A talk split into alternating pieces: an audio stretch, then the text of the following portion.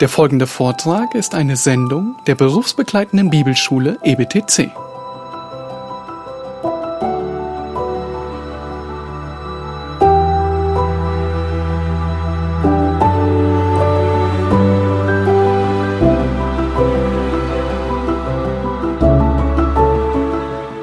Niemand von euch liebt einen unangekündigten Test, nicht wahr?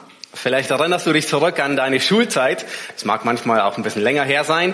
Ähm, und zwar, wo der Lehrer ankündigte, dass in einer Woche oder ein paar Tagen ein Test geschrieben wird. Nun, das waren immer niederschmetternde Minuten. Man weiß nicht so recht, ah, wann ist der Test? Ja, das ist das Wichtigste. Äh, manchmal hat der Lehrer einfach gesagt, nächste Woche und hat keinen festen Zeitraum festgelegt. Ja, ob Montag, Dienstag, Mittwoch. Ich meine, mittlerweile kann man ja wenigstens, weiß man, wann man in der Schule ist, mit Montag und Mittwoch oder Dienstag und Donnerstag. Das heißt, man kann ein bisschen runter reduzieren äh, auf zwei, auf zwei Tage. Äh, manchmal wusste man auch nicht, ähm, was wird in der Prüfung gefordert. Ja, die einfachsten Prüfungen, das waren die Prüfungen, wo man schon vorher alle Prüfungsfragen oder alle Testfragen im Unterricht beantwortet hat. Exakt dieselben. Erinnert ihr euch an die? Die hat man gerne ähm, mit Bravour in der Regel ähm, gemacht. Ja, manchmal wusste man nicht, wird der Stoff das abdecken, was wir bis jetzt gelernt haben, oder muss ich viel mehr mein Gehirn anstrengen und mit der Formel, die ich gelernt habe, das anwenden auf andere Dinge. Ja, das waren eher so die schwierigen Prüfungen, wo man das, was man gelernt hat, irgendwie mit Hirnschmalz anwenden muss. Ja, nun, wir befinden uns manchmal in unerwarteten Prüfungen. Manchmal sind wir in einer Prüfung, stecken mittendrin und wissen gar nicht, dass wir in einer Prüfung drin sind. Aber wenn wir Prüfungen durchgehen, was wir gerne wissen wollen, ist, wo sind die Grenzen der Prüfung? Wie lange dauert die Prüfung? Ähm, ist das, was wir gelernt haben, ausreichend? Wie werden wir vorbereitet auf die Prüfung? Und das Kapitel, das wir uns heute ansehen, in Daniel Kapitel 8, in dem Kapitel geht es genau um diese Frage, wie bereitet Gott sein Volk auf Prüfung vor? Ja, das ist äh, der, der Titel der Predigt, wie Gott sein Volk auf Prüfung vorbereitet. Wie tut er das? Und dieses Kapitel, es ist äh, wirklich ein spannendes Kapitel. Ähm, in jederlei Hinsicht. Man könnte fast meinen, ähm, wir sind im Streichelzoo, ähm, es sind viele Widder und Ziegenböcke und Hörner und alles Mögliche ist darin zu finden.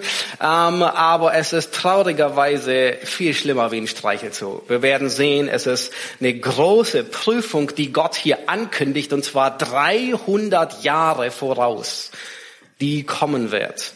Ähm, ihr dürft gerne Daniel Kapitel 8 aufschlagen und wir freuen uns, in dieses Kapitel einzusteigen. Wir sind im Daniel-Buch und wir haben gesehen, die ersten sechs Kapitel beschreiben Daniel Geschichte, die letzten sechs Kapitel beschreiben Daniel Gesichte. Ähm, wir hatten das letzte Mal das siebte Kapitel und äh, wir haben dort einen Einblick getan in das Drehbuch Gottes und zwar wie Gott die Weltgeschichte aufbaut. Ihr erinnert euch sicherlich noch an die vier Tiere, die vier Weltreiche, die wir gesehen haben, ähm, bis dann Gott schlussendlich sein Reich aufbauen wird. Ihr seht hier noch eine kurze Zusammenfassung. Ja, erinnert euch Daniel 2, die vier Weltreiche, Daniel 7.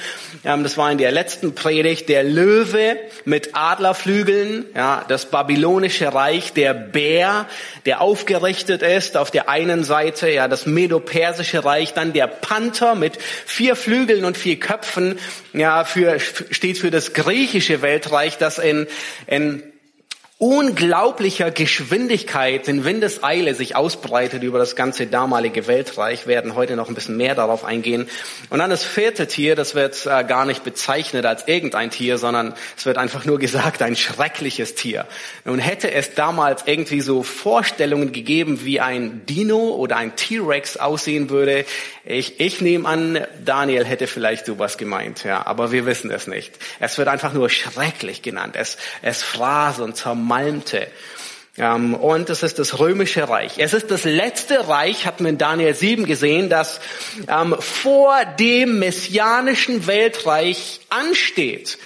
Und der letzte König, er wird auch als das kleine Horn bezeichnet, ja, der Antichrist, er wird von Christus selbst besiegt, wenn Christus wiederkommt und sein Reich aufbaut.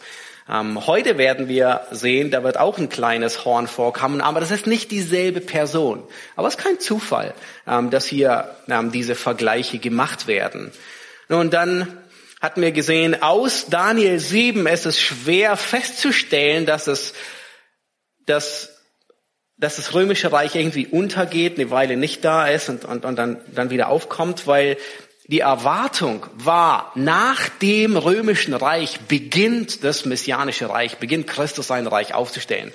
Diese Erwartung hatten die Juden, diese Erwartung hatten die ersten Christen. Sie wussten, das römische Reich ist das vierte Reich, das Daniel in Daniel 7 beschreibt. Aber wir hatten dann, wir sind dann in Offenbarung 13 und 17 noch hineingegangen und haben da gesehen, dass Daniel etwas prophezeit und sagt, ja, da wird etwas geschehen, nämlich das Reich wird untergehen, wird die ganze Weile nicht existieren. Er sagt nicht wie lange und dann wird es wieder auftauchen. Nun heute wenden wir uns Daniel 8 zu. Und ihr dürft gerne eure Bibeln aufschlagen. Wir lesen die ersten beiden Verse, Daniel Kapitel 8. Dort beginnt Daniel und sagt, im dritten Jahr der Regierung des Königs Belsazar erschien mir Daniel ein Gesicht, nach jenem, das mir im Anfang erschienen war. Also das letzte, Kapitel 7. Und ich schaute in dem Gesicht und es geschah, während ich schaute, da befand ich mich in der Residenz Susa, die in der Provinz Elam liegt. Und ich schaute in dem Gesicht und ich war am Fluss Ulai. Daniel nennt hier den Zeitpunkt, nämlich zwei Jahre später, also zwei Jahre nach Kapitel 7. Ähm, er ist es immer noch im babylonischen Reich. Belsazar ist König, ihr erinnert euch. Es würde noch ganze elf Jahre dauern, bis Daniel dann das Mene Mene Tekel an der Wand deuten würde und das babylonische Reich in derselben Nacht zugrunde geht. Nun, Daniel ist schätzungsweise um die 70 Jahre alt, als er diese Vision hat, als er dieses Kapitel niederschreibt. Er ist immer noch im Dienst des Königs, wird am Ende vom Kapitel gesagt, aber in gewisser Weise ist er irgendwie ausrangiert. Er ist aufs Abstellgleis geschoben. Nun, er nennt den Ort, wo er ist. Er ist diesmal nicht in Babel, sondern er sieht diese Vision aus der Residenz Susa in der Provinz Elam am Fluss oder am Kanal Ulai. Es ist gut möglich, es gibt zwei Sichtweisen. Die eine Sichtweise ist, er, sagen, er ist in Babel und er, er sieht sich nur dort. Es wäre aber auch gut möglich, dass äh, Daniel irgendwie beruflich, ähm, geschäftlich dort etwas zu tun hatte und äh, nicht nur in der Vision dort ist, sondern tatsächlich physisch dort ist, in Susa. Nun, warum ausgerechnet Susa? Warum lässt Gott ihn diese Vision in Susa sehen? Nun, Susa war zu seiner Zeit, zu Daniels Zeit, vollkommen unbedeutend. Nun, es war zwar eine Festung, aber es war am Ende der Welt. Da war nichts. Da war Dorf. Das ist fast so, als würde heute jemand eine Pressemitteilung, eine der wichtigsten Pressemitteilungen machen, und er sendet sie live aus Mero. Und ich habe versucht, andere Orte wegzulassen, wo niemand von uns wohnt. Mero ist ein Dorf das kaum jemand kennt. Es ist hier ein Nachbardorf, ja, nicht weit von uns. Ähm, es hat kaum 400 Einwohner. Ähm, niemand würde eine der wichtigsten Pressemitteilungen aus Mero machen. Es sei denn, in 15 Jahren wäre es die neue Bundeshauptstadt. Nun, ungefähr so erging es Dan, Daniel. Susa sollte später im Reich der Meder und Perser zu einer riesigen Hauptstadt werden, zu einer von mehreren Hauptstädten. Städten. Es war die Winterresidenz der, der persischen Königsfamilie. Ähm, und neben einigen anderen war Susa später die Hauptstadt. Nun, wir kennen Susa auch aus zwei anderen Büchern, nämlich aus dem Buch Esther. Ja, Esther, sie war in Susa. Und aus Nehemia. Nehemia erarbeitete in gewisser Weise. Das war sein Arbeitsort in Susa. Ja, später. Aber das war alles das Medo-Persische Reich. Unter, unterm Babylonischen war Susa ein Dorf, nichts weiter. Aber es sollte wichtig werden und deswegen ließ Gott Daniel diese Vision aus Susa sehen. Nun, es gibt sogar Hinweise, dass über diesen Kanal Ulai später das alexandrische ähm, äh, Alexander der Große mit seiner Flotte ähm, kam und das Perserreich am Ende vom Perserreich einnahm. Nun, Daniel, er knüpft hier in Kapitel 8 an, an Kapitel 7 wieder. Ähm, er, er erwähnt diese Vision, die er in Kapitel 7 hatte, nur kurz, aber ähm, und geht dann weiter. Es werden diesmal andere Bilder genommen. Nun, ihr erinnert euch, im letzten Kapitel hatten wir den Löwen, den Bären, den Panther und irgendein anderes Tier. Nun, diesmal wird es um einen Widder und einen Ziegenbock gehen. Andere Tiere, aber mit denselben Eigenschaften. Diesmal liegt der Fokus nicht mehr auf dem ganzen Weltgeschehen, sondern in gewisser Weise schrumpft der Fokus zusammen, nämlich nur auf das zweite und das dritte Weltreich, insbesondere auf einen bestimmten König, den wir uns im Verlauf der Predigt noch ansehen werden. Er wird als der freche, der listige König genannt und stellt sich raus im Verlauf der Zeitgeschichte. Es ist Antiochus Epiphanes der Vierte aus dem griechischen Weltreich. Nun, Daniel Kapitel 8, wir merken es gar nicht in unserer deutschen Bibel, ähm, aber ab Kapitel 8 beginnt Daniel wieder Hebräisch zu sprechen. Ja, bis jetzt, ab Kapitel 2, Vers 4 bis Kapitel 7, Vers 28, ähm, hat er sein Buch in aramäischer Sprache geschrieben.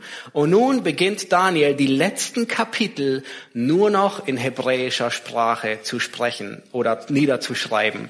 Und nicht nur die Sprache ist in Hebräisch, sondern auch die Zielrichtung der ganzen Kapitel, die folgen, ja, es, es folgen noch drei Visionen insgesamt. Kapitel 8 ist eine Vision, ähm, Kapitel 9 eine Vision und dann Kapitel 10, 11, 12 ist auch noch jeweils eine Vision. Und in diesen drei Visionen ist nicht nur die Sprache Hebräisch, sondern auch der ganze Schwerpunkt liegt wieder auf Israel. Es geht um Israel. Alle Kapitel haben etwas mit Israel zu tun. Kapitel 8, unser Kapitel. Hier bereitet Gott sein Volk für die große Läuterung und Verfolgung vor unter Antiochus Epiphanes. Unvorstellbar. Kapitel 9, das nächste Kapitel, ähm, dort ähm, haben wir das Gebet um die Wiederherstellung, ja, das Ende. Daniel betet darum, dass die babylonische Gefangenschaft zu Ende geht. Und Gott gibt ihm eine, ähm, durch den Engel die Info, dass es noch nicht ganz zu Ende ist mit der Nation Israel im Sinne von, dass der Messias kommt, sondern dass es noch eine Weile dauern wird, bis eine ewige, endgültige Gerechtigkeit aufgestellt wird. Ja, und wir werden dort uns mit den 70 Jahrwochen auseinandersetzen. Und dann Kapitel 10 bis 12 beschreiben Konflikte vom König des Nordens, der von Syrien und dem Seleukidischen Reich und dem König von Ägypten des Südens, das Ptolemäische Reich. Und dann rafft es alles zusammen bis ans Ende wo Israel wieder eine Bedeutung spielt. Das heißt, diese letzten drei Visionen, die sind nicht nur sprachlich in Hebräisch geschrieben, sondern inhaltlich auch auf das Volk Israel ähm, zugerichtet. In diesem Kapitel, in Daniel 8, das, das, das achte Kapitel ist, ist wirklich, jedes Kapitel ist faszinierend, ist unglaublich. Aber dieses achte Kapitel, es enthält drei Dinge. Es enthält Prophetie, es enthält die Auslegung der Prophetie und es enthält die Erfüllung der Prophetie, also die geschichtliche, historische Erfüllung. Alles in einem Kapitel. Das heißt, die ganze Prophetie, die wir hier haben in Kapitel 8, in Daniel 8, die ist bereits in Erfüllung gegangen. Nun, was tun wir damit? Oh, es hat überhaupt keine Relevanz mehr. Doch, es hat sehr viel Relevanz. Wir lernen Prinzipien daraus, ähm, wie Gott handelt, die für unser Leben relevant sind. Und wir lernen, dass Gott seine Prophetie erfüllt. Ja, in gewisser Weise ist dieses Kapitel 8 ein Paradebeispiel, ein Musterbeispiel, nämlich wie legen wir Prophetie aus? Saugen wir uns einfach irgendwas aus den Fingern? Nein. Ähm, irgendwelche Regeln oder Prinzipien? Nein, sondern wir sehen, so wie Gott die Prophetie gegeben hat, wie geht sie in Erfüllung? Und dieselben Prinzipien wenden wir an auf die Prophetie, die noch aussteht. Und wir werden feststellen, die ganze Prophetie, die Gott hier im Kapitel 8 gegeben hat, sie ist wortwörtlich in Erfüllung gegangen. Nicht irgendwie vergeistlicht oder so. Natürlich gibt's Metaphern, ja, ein Widder und ein Ziegenbock und äh, ein paar Hörner und so weiter. Aber das sind Metaphern, die gebraucht werden und sie geht wortwörtlich in Erfüllung. In gewisser Weise könnte man sagen, Daniel 8 ist wie das Gleichnis vom vierfachen Ackerboden. Das Gleichnis vom vierfachen Ackerboden, wisst ihr, warum das so besonders ist? Nun, Jesus gibt ein Gleichnis und Jesus legt das Gleichnis selber aus, damit es richtig ausgelegt wird, damit man sich nicht irgendwie verliert in den Details und irgendwie allegorisch wird oder wie auch immer. Und, und Daniel 8 ist genau das, es ist ein Musterbeispiel. Wir haben die Prophetie, wir haben die Auslegung und sogar die Erfüllung der Prophetie. Unglaublich. Nun lasst uns das ganze Kapitel lesen. Ich möchte das ganze Kapitel als ein Zusammenhang lesen, ja, damit wir ein, ein, ein Verständnis kriegen, damit wir wissen, was darin vor sich geht. Und dann werden wir uns äh, durcharbeiten äh, und sehen, nun, wie ist das Ganze in Erfüllung gegangen und was hat es mit uns zu tun?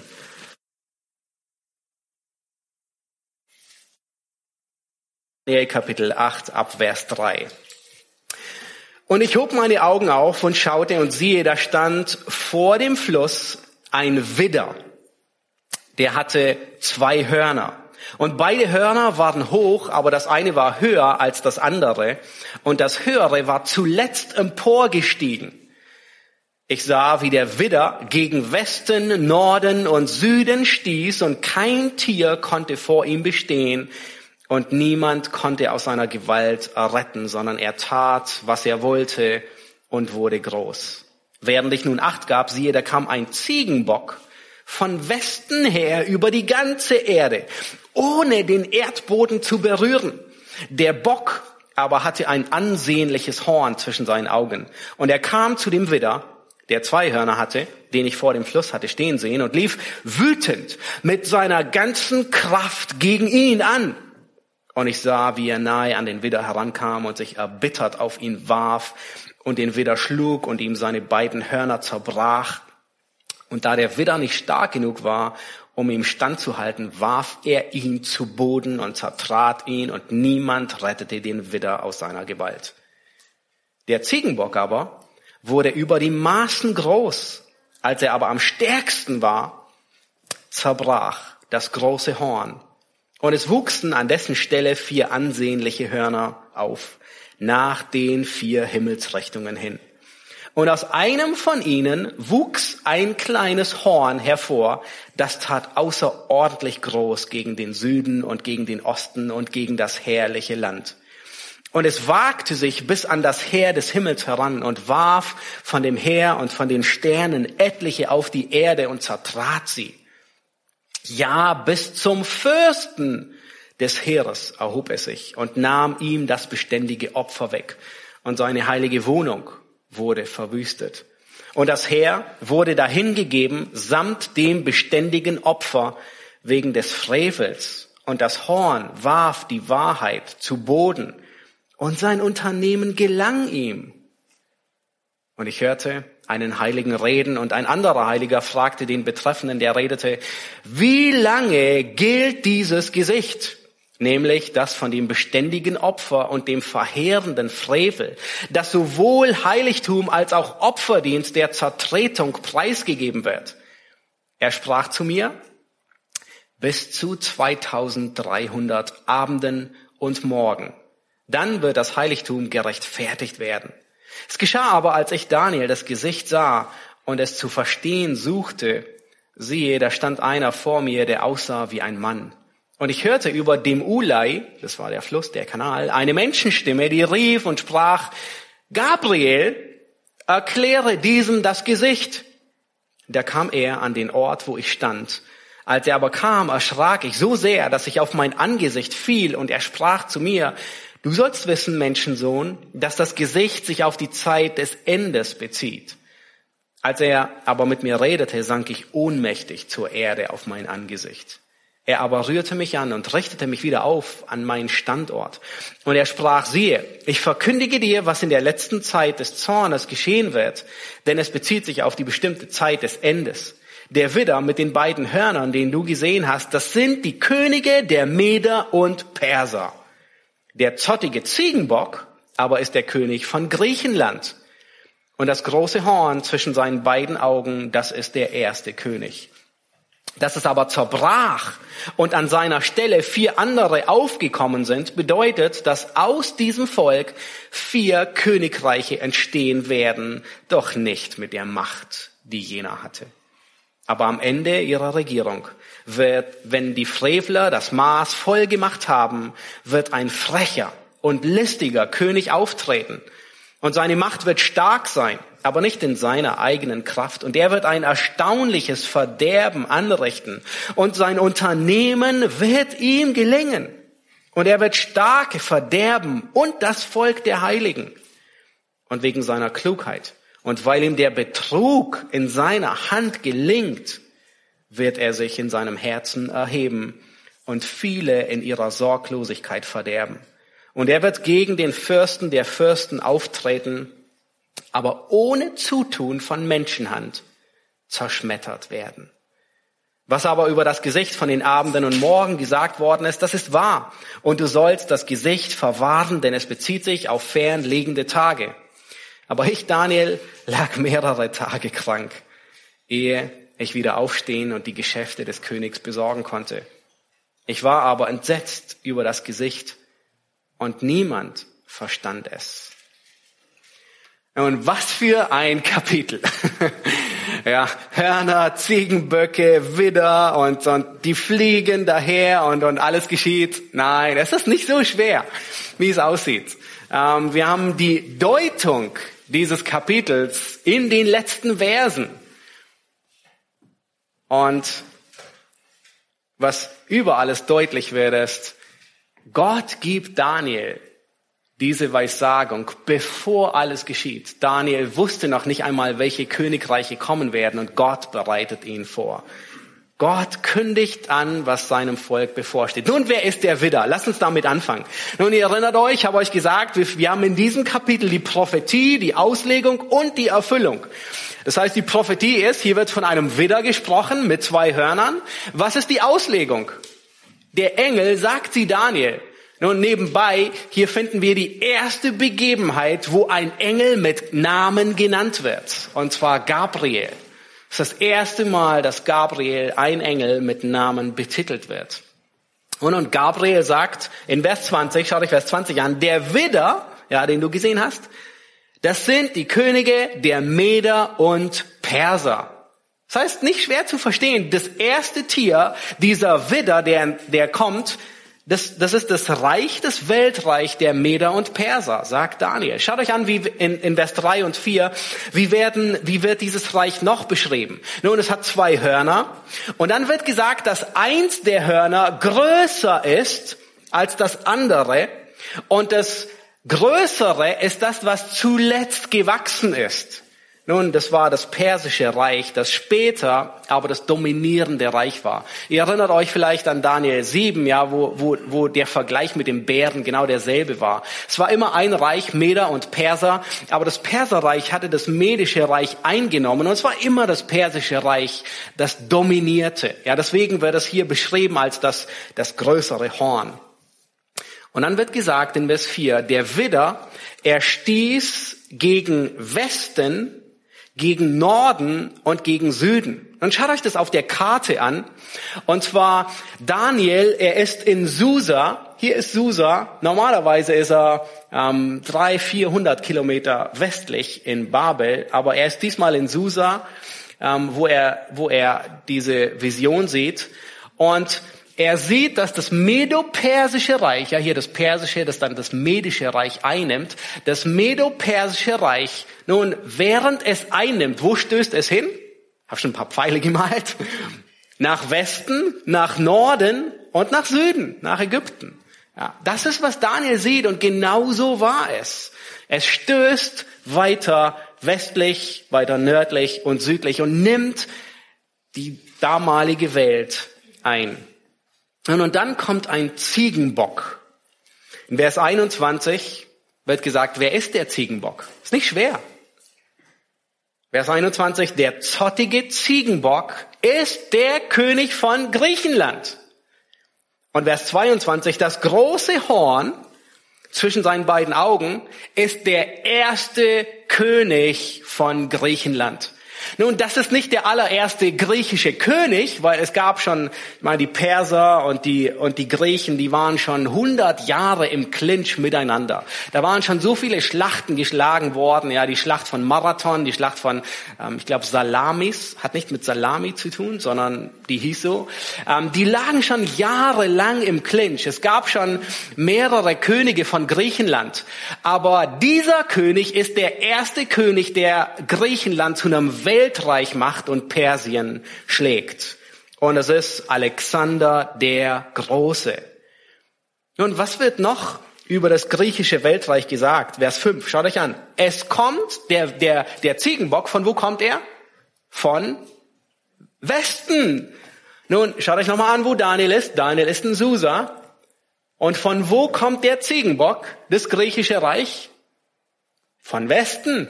Alexander der Große, er kommt von Westen und er nimmt hier das ganze, den, den Süden und das persische Reich ein. Und er geht sogar bis an den Hindus. Das ist unvorstellbar. Alexander der Große ist ein Phänomen. So etwas hat die Welt nie gesehen. Seine Soldaten am Ende, er wollte eigentlich ein Reich aufbauen von Gibraltar. Das ist noch ein bisschen weitlich hier, ja, ähm, englische Kolonie, äh, englischer Boden, ähm, äh, bis an den alleräußersten Osten, hinter Indien wahrscheinlich sogar, soweit die Welt ging, wahrscheinlich bis China wollte er äh, durchgehen. Ähm, das Reich wollte er einnehmen. Nun, hier am Indus war Schluss. Ähm, er kam nicht weiter. Ähm, bis zu dem Zeitpunkt, in den elf Jahren sind seine Soldaten, seine Truppe 18.000 Kilometer marschiert. Sie konnten nicht mehr. Ähm, das Wetter hat ihnen so viel zu schaffen gemacht. Ihre Kleidung war dahin, die Schuhe waren dahin, das Essen war dahin. Ähm, das andere Klima, ähm, ähm, zum Teil war es Regenwaldklima, dann Krankheiten, die, die dort waren. Und sie kamen bis zum Indus ähm, und mussten wieder zurück. Hinzu kam noch, dass dort anders Krieg geführt wurde, den sie nicht gewohnt waren. Nämlich die Inder, die hatten Elefanten, mit denen sie kämpften. Ähm, da war oben ein Mann festgeschnallt auf einem hölzernen Podest, der den ganzen Elefant steuerte. Ähm, und später, ähm, in der makkabäischen Zeit, so ungefähr so 100, 150 Jahre später, ähm, wurde diese Taktik der Elefanten übernommen und, sie, und wir finden sie sogar im, im Buch der Makkabäer wird beschrieben, wie damit 100 vor Christus äh, Krieg geübt, äh, ge, äh, geübt wurde. Nun, Alexander der Große ist ein Phänomen. Ähm, sein Vater Philipp, der Zweite von Mazedonien, ähm, war ebenfalls König. Ähm, Alexander der Große, er wurde mit 13 Jahren von Aristoteles unterrichtet dem großen Philosoph, dem Schüler von Sokrates. Und zwar wurde Alexander der Große in, in ähm, ja, sein, sein Stundenplan war Rhetorik, Literatur, Geografie, Kriegswesen, Naturwissenschaft, Medizin und Philosophie. Also er hat einen ziemlich vollen Stundenplan, ähm, ohne Tests. Wahrscheinlich hat einen Privatlehrer. Aristoteles zu Hause wurde wirklich gut unterrichtet und ausge, ähm, ausgebildet. Nun, es gab ein bisschen Spannungen zwischen Alexander und seinem Sohn, äh, zwischen Alexander und seinem Vater, Philipp. Aber die Mutter, die war fest entschlossen, Alexander auf den Thron zu bringen. Und es dauerte einige Zeit. Sie mussten sogar, Alexander und seine Mutter mussten sogar ins Exil fliehen, aus Angst hingerichtet zu werden. Aber er schaffte es auf den Thron. Und er entwickelte eine ganz neue Strategie von Kriegskunst. Zahlenmäßig war er fast immer unterlegen. Also er war immer die kleinere Mannschaft. Aber seine Strategie, vielleicht von Aristoteles gelernt, war unglaublich. Nämlich er überrannte den Feind. Und er drang hinter die Feindeslinie ein. Er hat sehr wahrscheinlich nie eine Stadt belagert, wie das bis dahin üblich war. Nun, wie führte man Krieg? Man belagerte eine Stadt, ein Monat, zwei Monate, drei Monate, manchmal sogar Jahre, wissen wir von Israel und Jerusalem, ähm, bis man sie ausgehungert hat und, und dann eingenommen hat. Er hat wahrscheinlich nie eine Stadt belagert. Nämlich er ist immer hinter die Stadt bis ins Landesinnere ähm, marschiert. Nun, dadurch war der Feind gezwungen, aus der Stadt, aus dem, aus der sicheren Festung herauszukommen. Und Alexander der Große hat den Ort und die Zeit bestimmt, wo dann die Schlacht geschah. Und er hat immer gewonnen. Unglaublich. Er, er ist wirklich ein Phänomen. Und dann heißt es in Vers 6, schaut euch an, dass er wütend mit seiner ganzen Kraft gegen den Perserkönig oder das Medo-Persische Reich, gegen den Widder anläuft. Und genau so war es. Griechenland und Persien, die hatten schon über 100 Jahre Clinch miteinander. Ja, Schlacht bei Marathon, ähm, äh, wo Dareios ähm, äh, war und Salamis und, und, und so weiter. Aber dieser Feldzug, den Alexander hier gegen das Medo-Persische Reich angeht, der wird in der, in der Literatur auch als ein Rachefeldzug beschrieben. Und zwar hatte Alexander der Große eine Rechnung zu begleichen. Und er nahm diesen Kampf sehr persönlich. Die Perser, die hatten Athen niedergebrannt.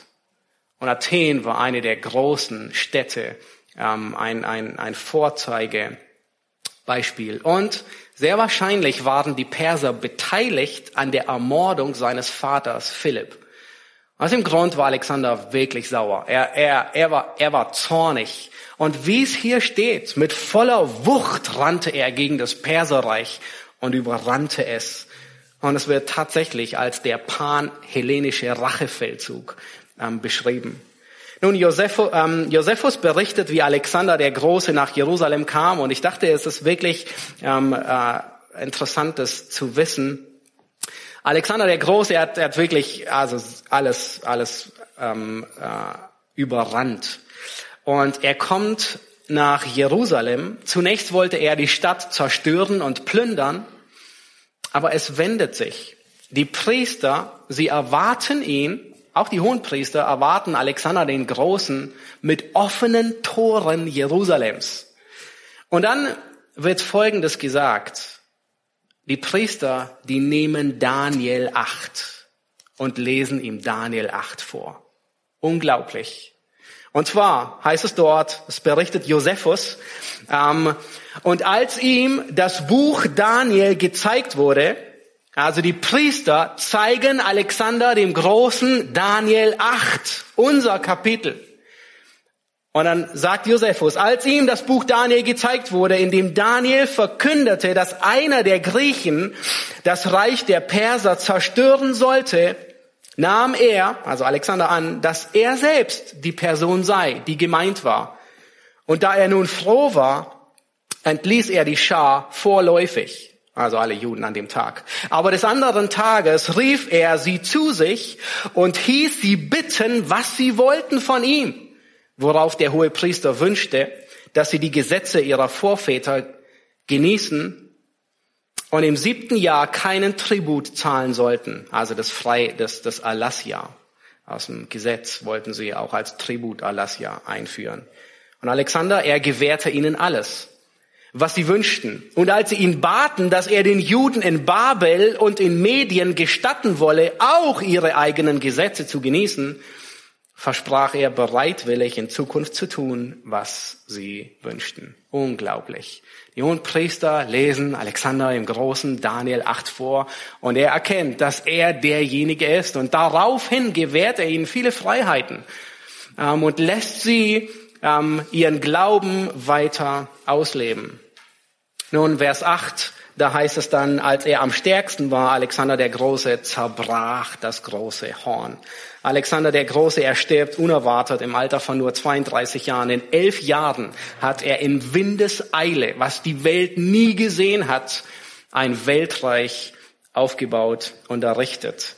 Nach vielen, nach vielen Kriegen wird dann sein Reich aufgeteilt auf die vier Generäle, das hatten wir gesehen. Und, und aus einem dieser Reiche kommt Antiochus Epiphanes. Ab Vers 9 wird von einem kleinen Horn berichtet. Schau dich an. Und aus einem von ihnen wuchs ein kleines Horn hervor. Nun, dieses kleine Horn ist nicht der Antichrist, den wir in Kapitel 7 gesehen hatten, aber es ist kein Zufall, dass Daniel 8 ihn auch als kleines Horn bezeichnet, weil Antiochus Epiphanes, man könnte sagen, ist der Zwillingsbruder des Antichristen, nur ein bisschen früher gekommen.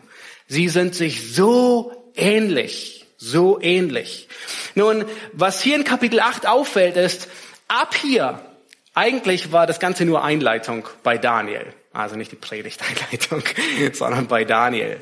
Das Ganze war nur Einleitung, weil der ganze Fokus von Kapitel 8 liegt auf dem, was kommt.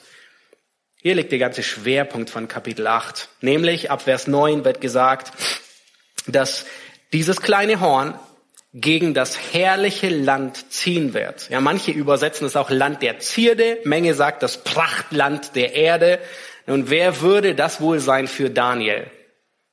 Sein Heimatland Babylon? Oh, wahrscheinlich nicht. Sein Heimatland Israel. Und genau das war es. Er nennt es das Prachtland der Erde, die Zierde.